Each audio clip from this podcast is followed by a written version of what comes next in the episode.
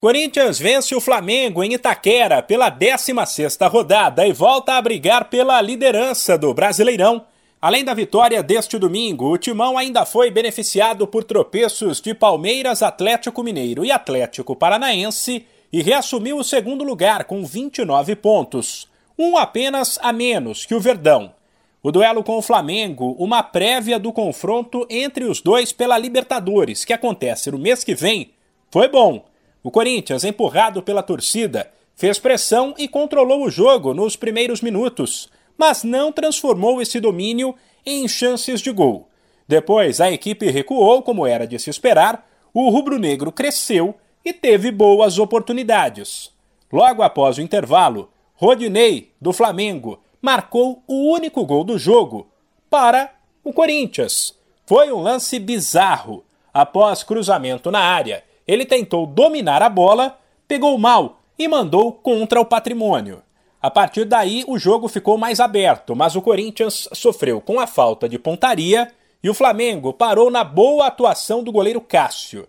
No fim, o Timão saiu ileso de uma das semanas de maior pressão no ano, com classificação na Libertadores contra o Boca e agora a vitória sobre o Flamengo. O que para o técnico Vitor Pereira confirma a evolução do time. Criando casca na hora certa, não é? Com, as, com, o, com o tempo, uh, uh, começamos a compreender que para estar nas três frentes e para dar resposta uh, a este tipo de jogo, quando, quando, quando é em sequência, é? dois jogos dificílimos, não é? no Boca e, no, e agora aqui com o Flamengo, mas um bocadinho de maturidade tática, é? ou seja, perceber que o jogo, que não dá para pressionar sempre, não dá para jogar sempre no campo todo, não dá para jogar sempre aberto, porque do ponto de vista físico não estamos com essa disponibilidade. E, e a equipa neste momento tem um, eu acho que adquiriu um bocadinho essa maturidade tática para controlar o jogo mesmo quando não tem bola. O treinador, aliás, viu pouco do jogo da beira do campo. Ele foi expulso ainda no primeiro tempo, ao reclamar de um suposto pênalti para o Corinthians.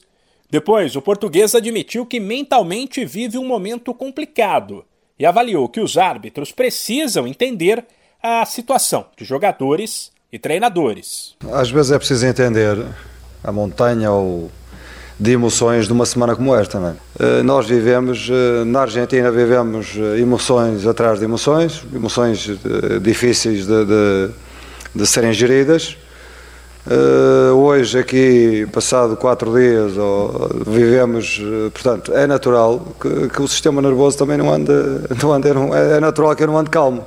Não consigo dormir, não consigo dormir bem, hoje dormi muito mal. Uma, uma situação que é, de, que é de possível, possível grande penalidade, é natural que eu reclame, é natural que eu reclame, a mim pareceu-me. Agora, não é natural é, é mostrar um, um cartão vermelho na primeira reclamação do jogo. No próximo fim de semana, o Timão visita o Ceará pelo Brasileiro. Antes, na quarta-feira, tem clássico contra o Santos pela Copa do Brasil. De São Paulo, Humberto Ferretti.